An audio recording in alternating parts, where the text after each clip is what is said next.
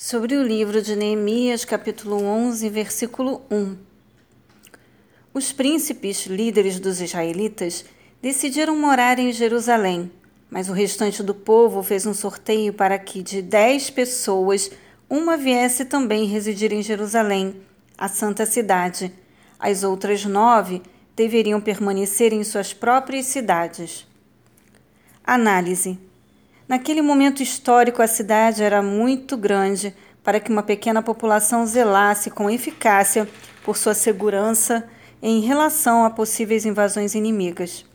E por isso estabeleceu-se um sistema de alarme geral, mediante o toque do chofar, a trombeta, a fim de reunir e preparar a população para qualquer iminente batalha em qualquer ponto da cidade.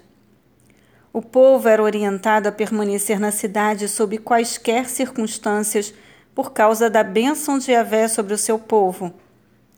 A estratégia montada para a restauração de toda a cidade consistiu em: primeira, ocupar posições chaves; segunda, delegar responsabilidades; terceira, dedicar a Yahvé toda a vida, coração, alma e os bens.